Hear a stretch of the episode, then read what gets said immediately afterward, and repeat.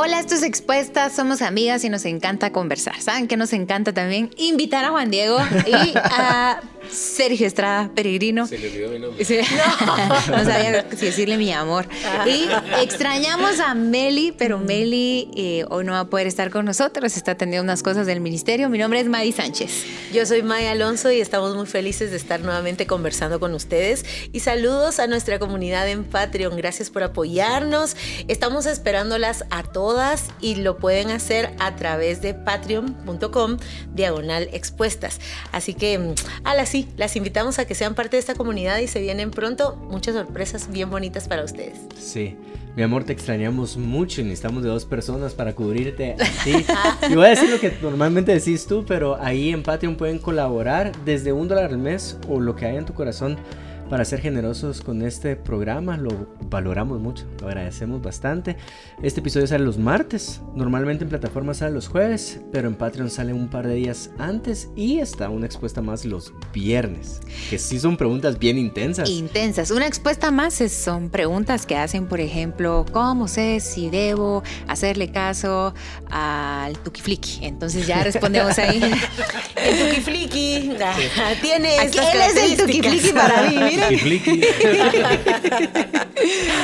Bueno, ay, ¿de qué vamos a hablar hoy? Ah, sí, de un temazo. Pero no sé introducirlo tú, Juan Diego. Malas intenciones. Qué grueso. Sí. Qué cosa. Lo voy a introducir de esta forma y es... Yo no sé si alguna vez les, les han preguntado si sos de izquierda o sos derecha, ¿verdad? ¿Qué partido sos? Sí. O- y llega un punto donde yo daba una respuesta concreta como, ah, soy de apoyo a este. Pero un día creo yo que escuché la voz del Espíritu Santo mientras me estaba bañando y es, yo no puedo estar defendiendo derecha o izquierda, yo debo defender el espíritu que hay detrás de derecha o de izquierda, no sé si me sé. Sí. Em, porque creo yo que algo tan puro puede ser eh, corrompido por las intenciones que tenemos detrás. Y lo vemos cuando el apóstol Pablo eh, señala a predicadores, a pastores, a gente dentro de la iglesia, que podemos tomar algo tan puro como la predicación, pero con un espíritu malintencionado detrás, que al final no puedo decir, predicación es buena o es mala. No te puedo decir, ¿verdad? Si me pones un predicador fulano de tal, o pasa con los eventos, ¿por qué no traemos a tal persona? Es, es, es bueno predicando. Sí, pero yo tengo un celo de, detrás de algo, como predicación, y entonces creo yo que ahí es donde vale la pena hablar de intenciones. Claro. ¿Saben qué pienso de inmediato en las preguntas de los fariseos a Jesús? No eran preguntas legítimas, no venían de una sana curiosidad, del deseo humano de saber, de indagar, de conocer. No, eran preguntas con chanfle. Eran Sí. preguntas dirigidas, eh, anticipando en el corazón, en la mente de quien preguntaba la posible respuesta y, la, y el contraataque. Y la verdad es que mm, creo que todo ser humano es capaz y hemos sido capaces de tener malas intenciones, ¿verdad? Conscientes o inconscientes. Creo que muchas personas se dejan llevar por las malas intenciones en, muchos, en muchas ocasiones de sus vidas y tal vez no son malas personas, pero viven a través de malas intenciones o viven siendo guiados por malas intenciones. Y tal vez nosotros mismos podamos creer, no, yo no soy malo, pero mis intenciones son... Si no las analizo, tal vez sí son malas mis intenciones, tal vez quiero ayudar a esta persona para darle una lección a esta otra persona. Tal vez quiero eh, hablar con, a- saludar a alguien solo para que otra persona se enoje. O sea, eh, todas esas son, son malas intenciones y la verdad es que nos convierten en malas personas. Pero no nos damos cuenta porque creemos que malas personas es el, el, el asesino, el, el ladrón, etcétera. Que la verdad se agradece un poquito más la, la apertura de estas otras personas a mostrarse cómo son, porque al menos te puedes salir de su camino, pero de los otros no te puedes salir del camino. ¿Se recuerdan que el episodio pasado les dije que él era frontal? Estoy tratando de controlarlo. Eso sí lo- No, está re bien, Pere. No, está re bien, está re bien. malas Ahora, intenciones, ¿quién se te viene a la mente? Ah, aprovechando lo frontal. Voy a etiquetar. No, pero ¿por qué lo digo? ¿Por qué menciono? No, porque él deja claro. La mayoría de nosotros cuando encuentra una persona malintencionada quiere salir de su camino. A eso me refiero, por eso la claridad. El tema es cuando yo soy la persona malintencionada. Y todos tenemos motivaciones para, para hacer algo. Eh, no hay cosa que no hagamos sin una motivación atrás. Yo me encantó algo cuando yo me fui a mi lanzamiento hace años. Había, en el lanzamiento en el que yo me fui había un tema de eh, los pecados de liderazgo y había un tema que apelaba a esto, a las, a las intenciones. Y a mí me ayudó mucho en mi forma de pensar porque te decía, bueno, pues en el liderazgo, el pecado, ya no vamos a marcar que eh, estafa, eh, fornicación, no sé qué, pero había otra clínica donde decía orgullo, cinismo, falsa humildad. Y yo cuando vi estos pecados, mi clínica se fue como bien sucia. o sea, yo eh, porque los pecados eh, eh, la maldad en nuestro corazón empieza a, transformarse a una más conveniente. Donde las acciones son buenas, pero las motivaciones son oscuras, sucias, eh, manchadas. Y, de eso queremos hablar hoy para que lo identifiquemos, lo rindamos y lo transformemos. Todo lo bueno que podemos hacer, pero que en el fondo lleva mm, un, engaño. El tema es que Dios sí lo ve. Todos nosotros vemos acciones, pero Dios ve acciones y frutos, por supuesto, pero también ve intenciones. Dios ve intenciones. Así es. Y así lo dice la Biblia. Saben que quiero decir dos cosas. Yo, hablando algo de lo que dice Pere, que nos vamos ahí en el péndulo de somos buenos o malos. En realidad somos pecadores. ¿verdad? Independientemente de nuestros aciertos, desaciertos, de lo que logremos, todos, todos, eh, dice la Biblia, por cuanto todos pecaron y, están destituidos de la gloria de Dios y si no fuera por Cristo, ¿verdad? Pero nuestra condición sigue siendo esa como humanos. Y luego también eh, pienso un poco en la conducta humana. La conducta es la punta del iceberg. Mm. Eh, y entonces solo vemos lo observable. ¿Qué estudia la psicología? Lo observable, lo observable, transversalmente, eh, cómo se ha conducido la humanidad si hablamos de mm, comunidad o colectividad. Pero, mm, pero uno también tiene una oportunidad de verse a uno mismo, no desde el egocentrismo, sino solo de verse y y de dejar que Dios le diga a uno una verdad acerca de uno. Así que la conducta solo es la punta del iceberg y probablemente, no, sin el probablemente, la historia, las intenciones, los miedos no resueltos, las heridas, eh, todo lo demás es lo que está abajo. Y como decía Madis, Dios ve todo esto. El ser humano mira los rostros, mira la cara, mira lo que parece ser. Y, y, las malas, o sea, y las intenciones también nos pueden llevar a malos entendidos. De pronto, algunos de nosotros hemos sido mal juzgados y nuestra intención es correcta pero lo mm, sabe Dios. Mm, y a veces hasta hemos pasado por buenos y nuestra intención no era correcta delante de Dios. Sí. Eh, yo no sé si ustedes tienen algunos filtros que aplican a su corazón. La verdad es que este tema, eh, creo yo que los cuatro que están acá, los tres que están acá, eh, o sea, les he dado mi corazón abierto para que siempre puedan analizar, ¿verdad? Mi corazón o mis acciones. Y hay dos filtros que le pongo bastante a mi corazón porque tal vez el temor más grande, el temor más grande que tengo en mi vida es que mi corazón me engañe. Mm. Es el temor más grande y lo tengo presente casi que todos los días. Creo yo que puedo ser muy puedo dejar que mi carne sea muy oscura en intenciones, en acciones. Pero no me voy a empezar a, tirar un análisis acá, un Pero sí tengo estos dos filtros. El primer filtro es lo que estoy haciendo, lo estoy haciendo de una forma generosa o egoísta. Es mi primer filtro. ¿Por qué estoy predicando? ¿Por, generosidad o por egoísmo? Y egoísmo puede entrar muchas cosas, estar en el spotlight, estar, ganar influencia, qué sé yo. Y siempre intento orientar mi corazón a que sea generoso. Cuando alguien también se acerca, eh, sea mm, cualquier cosa que cualquier cosa que hagas es pasar este filtro. Y la otra es si estoy siendo orgulloso o humilde. Sí. Y para eso sí me sirve mentalmente posicionarme, ¿verdad? Entonces pensamos que orgullo es, ah, yo me voy a poner por encima de las demás personas. Entonces, ¿cómo yo me puedo ver por encima de las demás personas? Ahí creo yo que ya estoy cayendo en una mala intención. Pero el, problema es que el extremo el que vemos es, ah, va, entonces ponete por debajo de las personas. Y creo yo que ahí también estamos cometiendo un error porque es mentira que todos vivamos de una forma 100% altruista. Es mentira. o sea, no, no, no lo veo yo como una realidad. Pero creo que humildad es posicionarte correctamente y para eso son las figuras del cuerpo, ¿verdad? Somos parte de un cuerpo. ¿Cuál es tu posición en el cuerpo?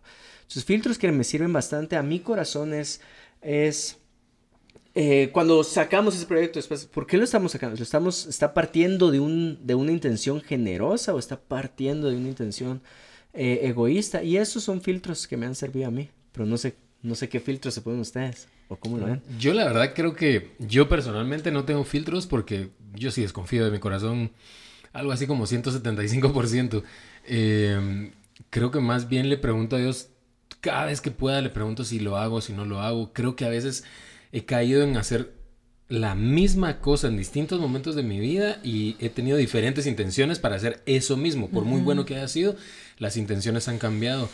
Recuerdo que en el libro de Job, Satanás acusa las intenciones de Job delante de Dios, no acusa los hechos, sino que le dice, ah, sí, pues si Job está confiando en ti porque lo cuidas todo el tiempo, por eso está cerca tú, está acusando la intención de Job. Y, de interesado. De interesado, esto está diciendo, no es que te ame, es que está, es que está interesado en que lo cuides. Y, y, eso me llama mucho la atención porque... Eh, Vos me decías una vez, es que si, vivís acusando, porque yo le digo a ella que es la eterna abogada de la humanidad. O sea, de, todos los humanos que existen, ella siempre encuentra algo bueno y algo defendible. Y yo soy algo así como el fiscal. Mm. Yo siempre encuentro todo lo demás. Y entonces, entonces un día me dice, es que el problema es esto, si te la pasas viendo de dónde puedes acusar, quién es el acusador en la Biblia. Y ahí sí ya no me gustó. Entonces ya estoy, ya estoy estudiando abogacía, abogacía espiritual, porque ya no me gustó, porque creo que nos vivimos acusando. Pero tocaste algo y, quiero, quiero, o sea, por, eso quiero hablar de esto.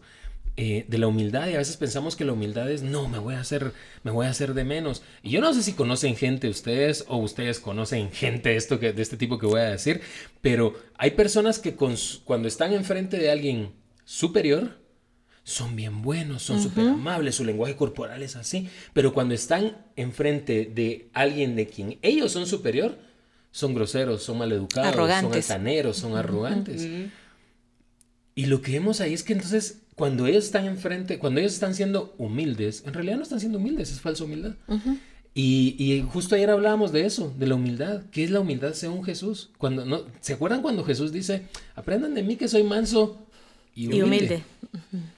Porque hace, una, hace como una semana yo, yo sentí que el Señor me estaba diciendo, vos sos humilde, pero no sos manso. Y entonces le digo, va, quiero ser manso. Y me metió en un curso de mansedumbre bien fuerte que ahí estoy todavía metido.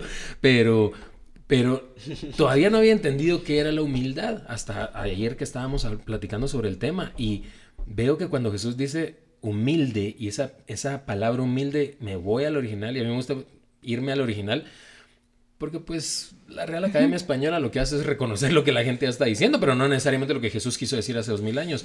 Y lo que significaba eso era depender de Dios y no de uno mismo. Esa es toda la definición de la palabra que él usó ahí. Y eso me gusta porque muchas veces la, humildad va a ser, no voy a hablar. Quizá me están acusando, quizá, quizá está alguien como yo, he sido otras veces acusándome y yo sé que mis intenciones son buenas, no voy a hablar y que el Señor me defienda, si quiere defenderme. Y empiezo a notar este rasgo en un montón de personajes de la Biblia. El ejemplo más claro para mí son los amigos de Daniel cuando le dicen a Nabucodonosor, no nos vamos a rodear porque Dios nos puede salvar, pero si no nos salva, igual no nos vamos a rodear.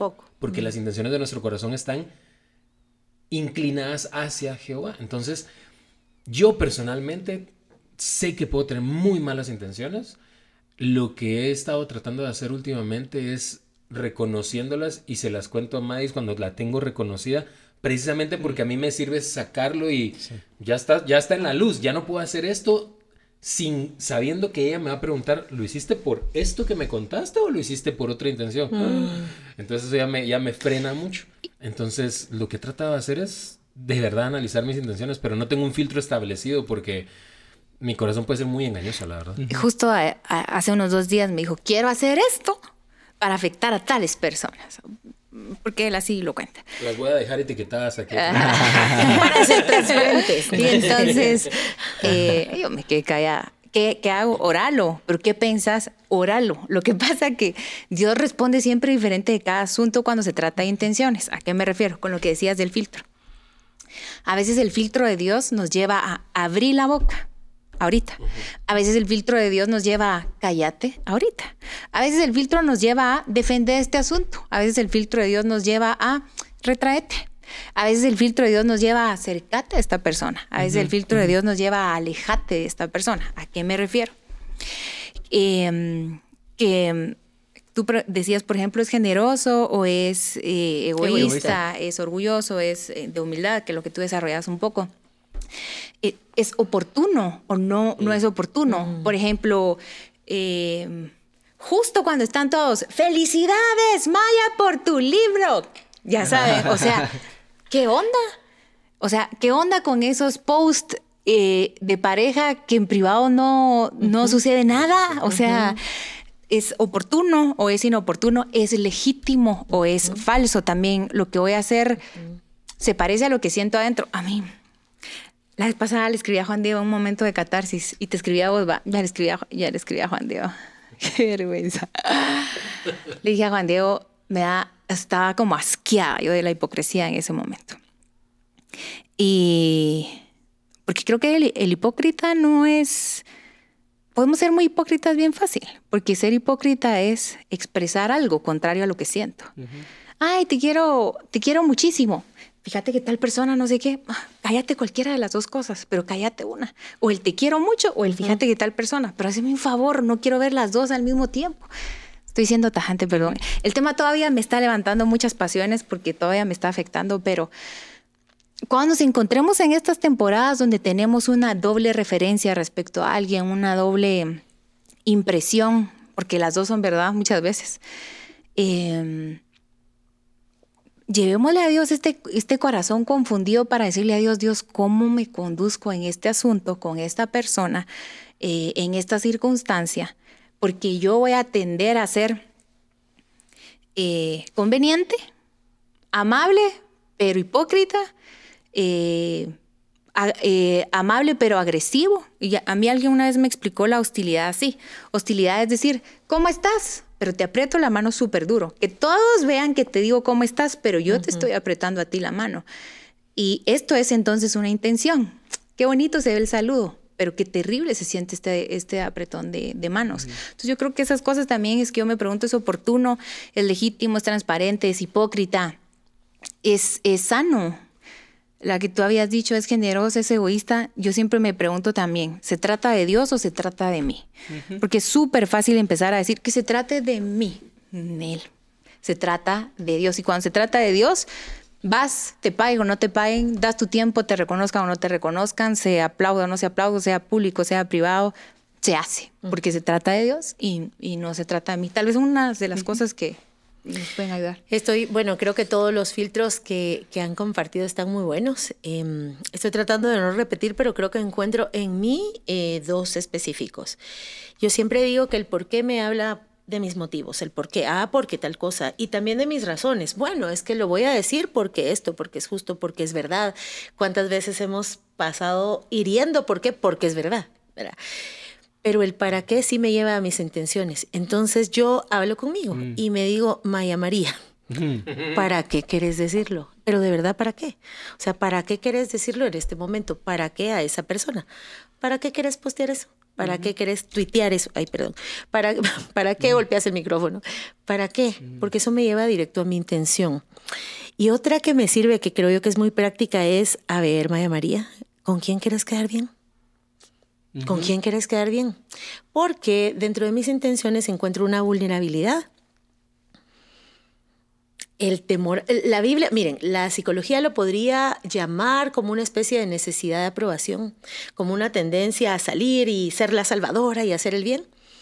Pero la Biblia lo llama pecado y se llama temor al hombre. ¿Verdad? Eso que mm. la psicología me presenta como necesidad de aprobación, como síndrome salvador, en la Biblia es un pecado y es un temor al hombre. Y ese temor al hombre, ese quedar bien con alguien, en realidad no es ni generoso, ni, ni porque te pongo en un pedestal, sino porque yo estoy buscando algo para mí. Y creo que tenemos que ver en lo pendular. El enemigo es engañoso nuestro corazón también. Entonces me lleva desde no necesito a nadie para nada, necesito a todos para todo. Entonces es como ir y decirme, bueno, ¿para qué querés hacer esto? ¿Con quién querés quedar bien? Y una que he integrado mi vida creo que desde hace dos años es, y ha sido también mi oración. Se las he enseñado a mis hijas y les digo, pónganle a su vida perspectiva eterna. Esto en la eternidad, ¿qué, tiene? O sea, ¿qué, ¿qué frutos da? Esto en la eternidad, ¿qué eco hace? Porque se supone que nuestra vida aquí, nuestra vida aquí solo es aquí un ratito, pero es que vivimos en la eternidad para la eternidad. Entonces creo que el filtro de la perspectiva eterna desde hace unos dos años, así como cómo, cómo resuena esto en la eternidad. Mi oración, y me, se los comparto y me expongo. Le he orado al Señor y le digo, Señor, de verdad que ninguna opinión de nadie más, incluida la mía, sea más poderosa en mí que la tuya. Que no quiera yo quedar bien, que mi alma no quiera quedar bien con nadie más, ni conmigo misma, ni siquiera con mi prójimo, sino contigo. Porque entonces veo que es Dios quien ordena, que, quien limpia y revela las intenciones de mi corazón.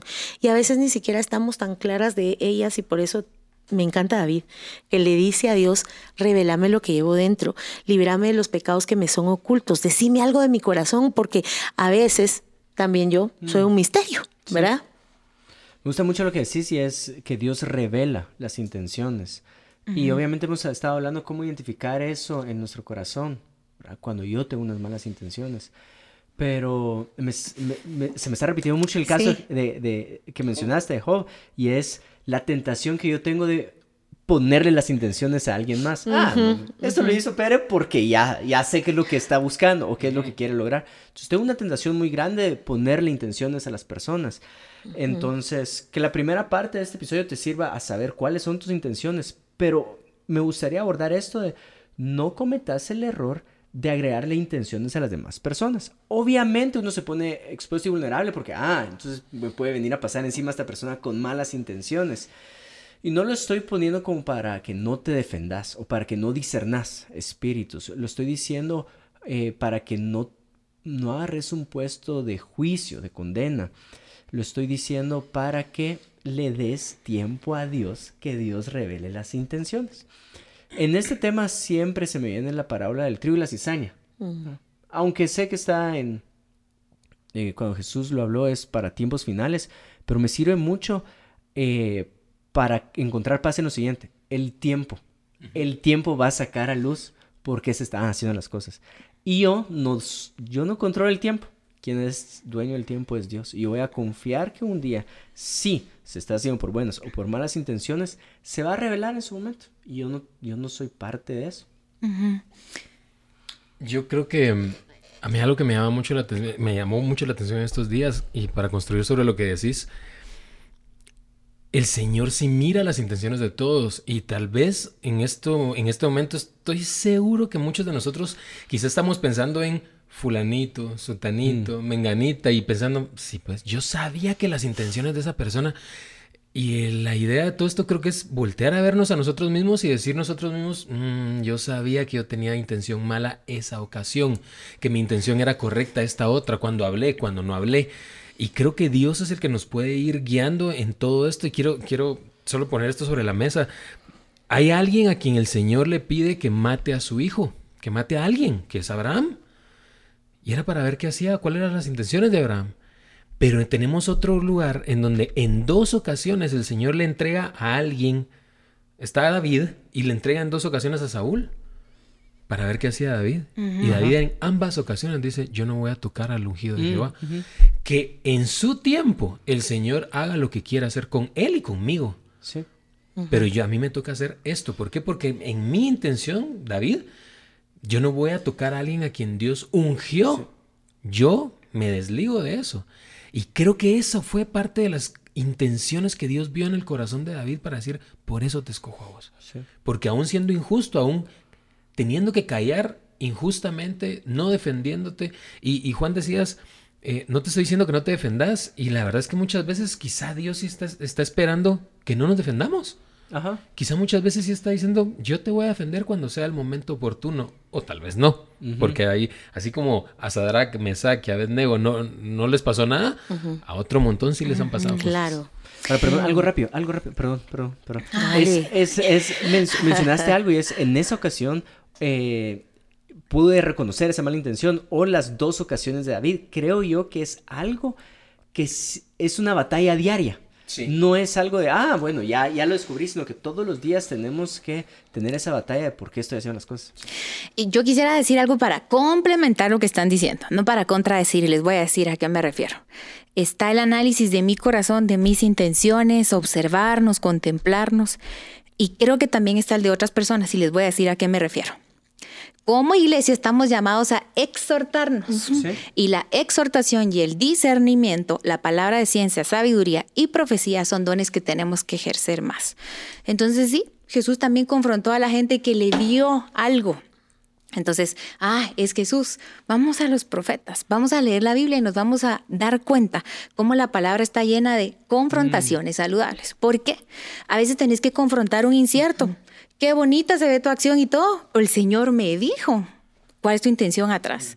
El Señor me está exponiendo a mí en privado lo que estás haciendo y me toca ir y decírtelo y, contártelo. Y no confrontarte tipo acusación, sino confrontarte con la palabra de Dios, con la luz de Dios, con, eh, con el Espíritu de Dios y con el modo y la manera de Dios. ¿Por qué lo digo? Porque eh, el tema de las intenciones es que cuando se trata de uno, uno tiene seguridad de por qué lo hace. Y a veces como que cuesta eh, aterrizarlo. Hoy en la mañana yo tuve una crisis de migraña súper fuerte. y empecé a llorar. Creo que nunca había llorado. Lloré como lloraba, o sea, lloraba, lloraba y él me decía, pero ¿qué te entristece? ¿Qué te entristece? Y mi tristeza era que estaba afligida. Pero cuando él me hizo esta pregunta me costó llegar y yo, ¿qué me entristece? ¿Será que no, que no hicimos ejercicio? Que creo que no voy a trabajar hoy, que no quiero tomar medicina. Hasta que llegué al, a lo más, y le dije, tengo que hacer hoy esto, esto, esto y esto, pero hasta que encontré, estoy afligida. Lo que me hace llorar a mí es que estoy afligida. A veces nos podría costar llegar mucho a lo nuestro, pero cuando se trata de otros nos da miedo. Es ahí donde hay que confiar en el Espíritu Santo para decir, llevo 15 días con este pensamiento de esta persona, tengo esta zozobra, esta inquietud, tengo esta alerta, tengo estos sueños, tengo esta perspectiva pero voy a decírselo a esta persona de lo incierto. O sea, ¿cómo se lo voy a decir si predica, ora, todo lo que hace está muy bonito? Probablemente nos toque compartir con personas que, digamos, se retrae, está ausente y su intención atrás Dios la estará respaldando. Me gusta. solo lo que quiero decir es que confía en que Dios puso dones en cada uno de nosotros para advertirnos, corregirnos, disciplinarnos y regañarnos. Y que sí, a veces Dios te va a revelar la intención de alguien más, pero jamás se sujeta a la humillación y a la destrucción, sino a la corrección y a la exaltación, no tuya ni a la otra persona, del cuerpo de Cristo, ser perfeccionados. Entonces, si por ahí sientes algo con alguien, llévaselo a Dios y pídele instrucciones con esta mm, que tienes ahí, ahí adentro. Y me gusta mucho porque al final la iglesia es una comunidad sí. y en esa comunidad está la rendición de cuentas, eh, que es una bendición. Y como seres humanos, eh, el ego em, nuestra naturaleza caída, nuestro corazón engañoso se opone a la crítica, pero queremos ser muy inteligentes, sin juicio crítico. O sea, eso solo no se puede. La crítica no es mala en sí misma. La crítica es mala si es malintencionada, pero hay críticas. De hecho, yo creería que toda la crítica vale la pena escuchar, porque hay algunas críticas, si no todas, traen algo de verdad. Y creo que nos falta en el cuerpo de Cristo esa sana cultura de lavarnos los pies, cuidarnos en el caminar. Como decía Juan Diego en, un, en el episodio pasado, eh, yo les he abierto mi corazón, he sido transparente y creo que es una bendición tener a alguien. Pedro tenía a alguien a, quien le pudo fallar. y, no estaba condicionado a que te dejo de amar por esta falla. Y era Jesús. Entonces creo que vamos a fallarnos y creo que necesitamos cultivar más esta caminar juntos poder llegar a alguien y decir, estoy lidiando con esto, estoy luchando con esto, estoy pasando, esto siento. Y es una bendición. En algún momento, eh, y yo compartíamos cosas muy íntimas, privadas, porque pasábamos mucho tiempo juntas. Y más de una ocasión dijimos, ay, qué bueno que estás, ay, qué bueno que estás. Pero estamos todos. Hay que empezar a notar que hay otros y que como cuerpo de Cristo eso es parte de nuestras funciones, exhortarnos en amor, restaurar con espíritu de mansedumbre, porque creo que ahí sí sería cuestión de intenciones. La forma en que lo hago puede revelar mi intención. Y si la Biblia me dice es con espíritu de mansedumbre, así es. Sí. Sí.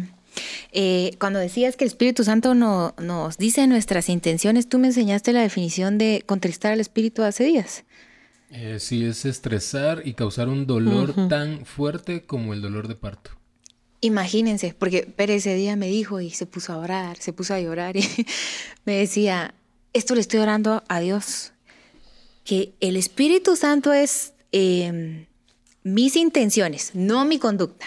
Lo pueden afligir que yo tengo que tener sensibilidad.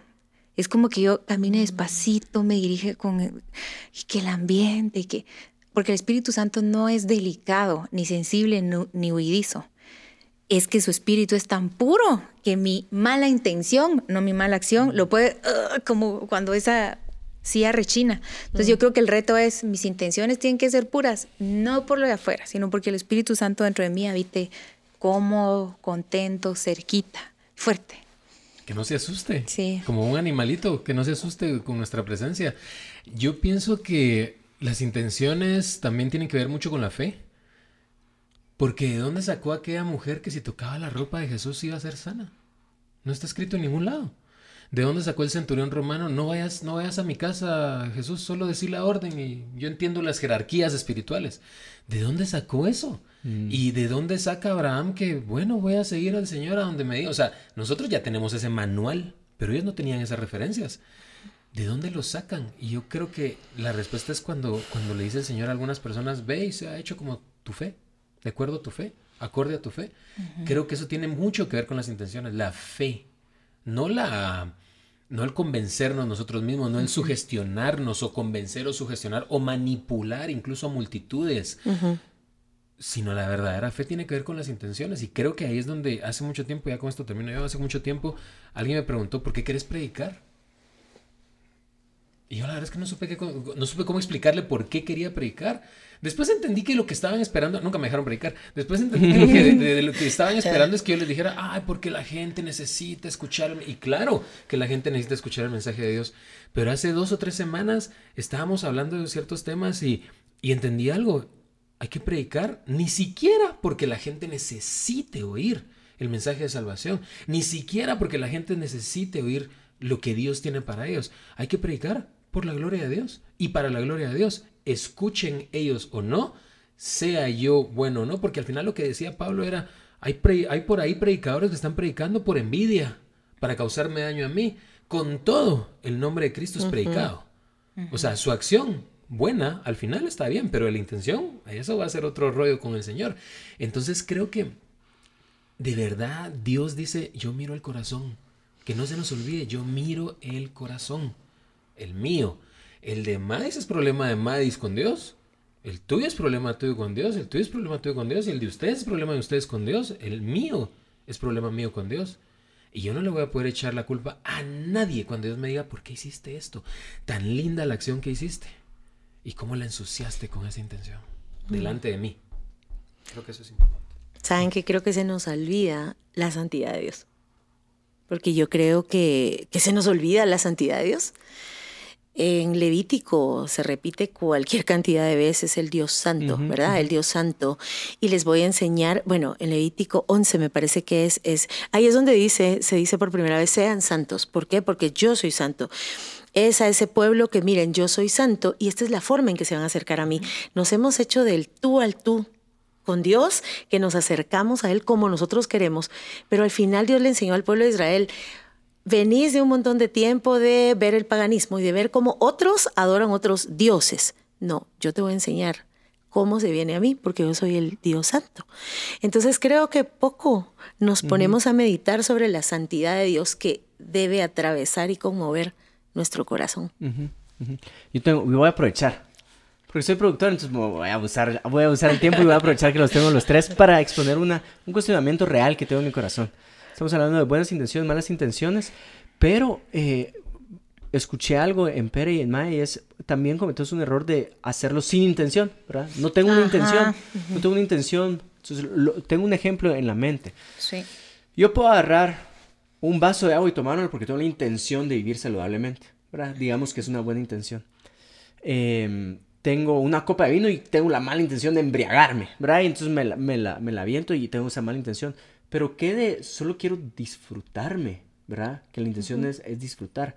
Porque lo llevo personalmente a lo que estaba mencionando, predicación. ¿Por qué quiero predicar? Y hay veces que cuando cuestiono mi corazón me encuentro con esta respuesta. Porque me gusta. ¿Verdad? O sea, tal vez, tal, o sea, voy a ser honesto. Hay veces que no he predicado porque no conozco a la audiencia. O sea, ¿qué hora? O sea, me invitaron a un y Expuestos. agradezco, ajá, y agradezco, total, agradezco la invitación de todo corazón a los cielos y a las personas que me extendieron, la pero no conozco a las personas que están en primera fila, ni en la última fila, ni todas las personas que están por medio. Y, y tal vez no es porque en mi corazón no tengo presente. Ellos necesitan escuchar el evangelio en este momento. Hay veces que con lo primero que me encuentro en mi corazón es, es porque, ahorita lo voy a hacer porque me gusta hacer esto. ¿En qué momento eso es malo? Ese es el cuestionamiento que me... ¿En qué momento eso es malo? ¿O no es malo? ¿O simplemente le estoy agregando una intención que no debería agregarle? Qué, qué buena pregunta. Juan- Diego se puso así intensa ahorita. Intensa, es el productor. Me, me encanta lo que, lo que decís porque la vida del cristiano está equilibrada. Maya hablaba de lo eterno y la Biblia también habla de lo pasajero. Y yo creo que, digamos, en contextos como el que crecimos tú y yo, eh, nuestro esfuerzo ha sido mucho por disfrutar y valorar también lo pasajero. Sí. Porque todo para nosotros era tamo y vanidad. Ya saben que llega un momento donde disfrutar también lo, lo efímero, lo, lo pasajero. Vivís en el cielo y no Sí, acá. lo efímero, pero no lo vano. O sea, y yo creo que Dios ha puesto en nosotros también vocación, realización. Y dice Eclesiastés que solo Dios da el hermoso don de disfrutar. No podemos vivir una vida de disfrute en disfrute. Está el, el deber, el tengo. No todo trabajo lleva solo partes que nos gusten. O sea, hay rato que el reporte, ya saben, las partes feas del trabajo. Entonces, yo creo que el Espíritu Santo también nos dirige a la mesura y al equilibrio de Está el porque tengo, porque quiero, porque debo, porque el Espíritu Santo aquí me dice que sí, el Espíritu Santo aquí me dice que no, el Espíritu aquí me corrige, el Espíritu aquí te dice, esto sí lo disfrutas mucho, pero egoístamente, tu filtro, esto aquí no lo disfrutas mucho, pero te toca, dale, como cuando sí, a veces te toca ir a un lugar donde, no, no, no digamos tú que ir a un lugar, me voy a poner más en la vida real, hacer algo, ah, ir con la familia, o sea, sí. Visitar a la Buen tema. familia. Buen tema para... En Shela, por ejemplo, para la familia. Sí, o sea, eh, me perdí en mi respuesta, pero me di a entender. Sí, sí, sí. sí. Yo, yo, yo creo que El placer también es un regalo de parte de Dios. es un Claro, placer. O claro. sea, em- encontramos las cosas que Dios inventó y creó eh, para el ser humano que son placenteras. Ay, eh, recuerdo una vez, me estaba viendo un documental sobre escalada en, en- en riscos. O sea, qué documental más extraño, pero sí lo estaba viendo y era muy bueno. Y decían, lo que me gusta de este deporte es que la verdad es que no sirve para nada. O sea, entrenar, correr, sirve para correr huyendo de un peligro, decía el, el que estaba hablando. Pero escalar no sirve para nada. O sea, funcionalmente hablando, racionalmente hablando, en el- la vida normal, esto no sirve para nada. Lo hago porque me gusta. Llego a la cima y bajo. Ajá, ya, así me, ah, qué alegre, y ahora volver a bajar escalando. Entonces él decía, me gusta y creo que el placer es un regalo de Dios. Y voy a decir algo que dije la semana pasada, cité a alguien la semana pasada, Dos- Dos- Dostoyevsky. Dostoyevsky. Dostoyevsky, di- dijo algo hace, hace, no sé, mil años cuando vivió, no me acuerdo cuándo vivió, eh, y dijo, la belleza salvará al mundo. Así es. El libro donde él dice eso yo nunca lo leí, pero... Por eso llegué a tu vida, mi amor. Ah, al Pere. Entonces, entonces hay muchos, muchos estudios acerca de esa frase de él. Y, y cuando estábamos hablando hace una semana con un amigo, un, un pastor luterano, eh, entendí algo porque ellos estaban comentando algo y es, claro, la belleza es de Dios. Todo lo bello verdaderamente es de Así Dios. es. Y con lo bello, ¿qué puedes hacer si no es disfrutarlo? Entonces, creo que a veces sí va a ser el Espíritu Santo el que te va a decir, ya te está gustando mucho, ya estás solo predicando por predicar, porque te está gustando estar ahí. Pero creo que no tiene nada de malo hacerlo. y, y creo que al final de cuentas, eh, yo normalmente termino de dar una enseñanza o algo y ¿cómo estuvo? Y sí, espero que me diga que estuvo linda y hermosa y esto. La verdad es que no estoy esperando un juicio real, estoy esperando un aplauso. Si me da un juicio real es como que pues, yo, no te pregunté para eso. yo quería que me aplaudieras. Eh, pero creo que sí está bueno que busquemos que Dios sonría con todo lo que hagamos. Y ya con eso creo que es un filtro lindo. Claro. Si Dios está sonriendo con esto que hice o con esto que no hice, nada más. Como me gusta hablar de esto, ¿sabes? Porque creo que podemos aplicarlo a cualquier asunto de nuestra vida. Lo eterno le da la mm, real importancia, la relevancia a lo temporal. O sea, hay cosas que solo vamos a vivir aquí. O sea, en el cielo ya no vamos a hacer un montón de cosas. En el cielo no hay hospital, dice Juan Luis Guerra. vale. en el cielo no hay muchas cosas. Saben que estábamos con mis hijas hablando y la, la, la, Adrianita, que es chiquita, tiene miles de preguntas de, mira, ¿será que en el cielo vamos a estar con quién me va a tocar? ¿Sabes si es en nube o yo así? En el cielo, pero, pero me lleva esto a esa reflexión de hay cosas y bendiciones que están diseñadas por Dios para acá, para este momento, para esta tierra, y no son menos espirituales que las eternas, ¿verdad? Porque Dios es el Dios de la, de la temporalidad y de lo eterno, o sea, Dios es Dios de todo. Y la Biblia sí me invita a regocijarme, deleitarme, mm. porque sí, Dios es el Dios del placer. Así es, eh, desde el aguacate, desde el chocolate, zonas erógenas, o sea, Dios es el Dios del placer. Ahora, el placer no puede ser la bandera de vida. El placer no puede ser eh, el que está sentado en el trono del alma una vida. En el, timón, de el timón del carro. Una vida eh, que va girada solo al placer. Es una vida de esclavitud. una vida. No hay placer descompuesto científicamente. Lo que causa verdadero placer siempre es sano. Sí, verdadero placer. Y no produce adicciones. Ajá. no produce dependencia.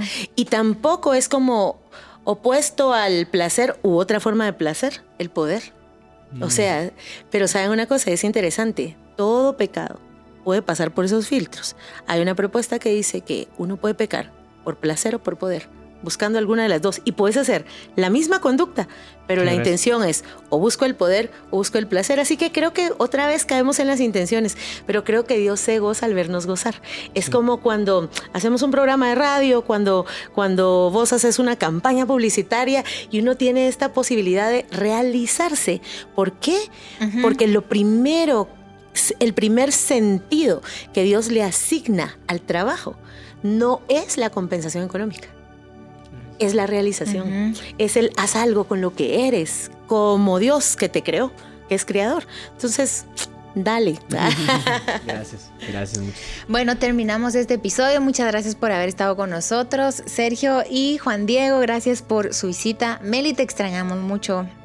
Mm. Eh, y en el siguiente episodio va a estar Meli el gordo. No, el siguiente no, pero en uno. No, seguro, seguro. Mi Meli linda, te mandamos un abrazote, muchos besos a ti, a JJ, al bebé o la bebé, que ya pronto vamos a saber. Sí. Que lo anuncia acá, ¿no? Sí, a la sí, en Patreon. Hagamos un, ¿cómo se llama eso? Tiene que empezar con las mismas letras para que sea JJ.